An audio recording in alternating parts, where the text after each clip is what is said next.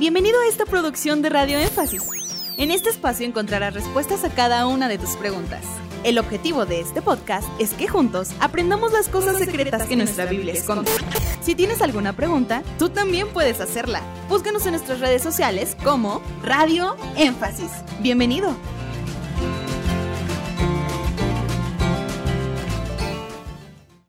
El apóstol Pablo nos dice, Dios bendice al dador alegre, pero el diezmo es de bendición para quien lo da por voluntad sin imposición. Bueno, voy a, corregir a, a nuestra hermanita. El diezmo no es un tema de voluntad. El diezmo es una ordenanza.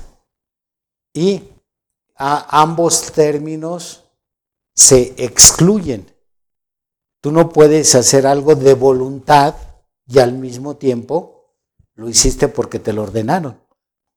Entonces, tenemos en el Antiguo Testamento un mandamiento.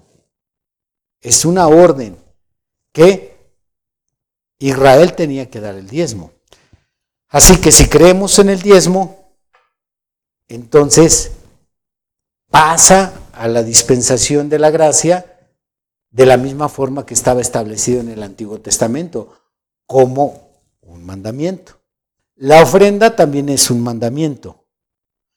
Lo que sí tiene la ofrenda es que la cantidad es voluntaria, pero no el ofrendar. Ofrendar es una orden, lo tienes que hacer.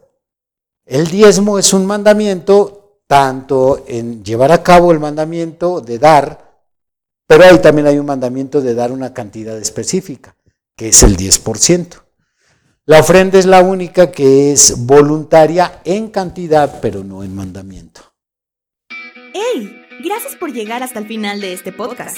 Esperamos que cada una de tus interrogantes haya sido resuelta. Te esperamos aquí para resolver más de tus preguntas.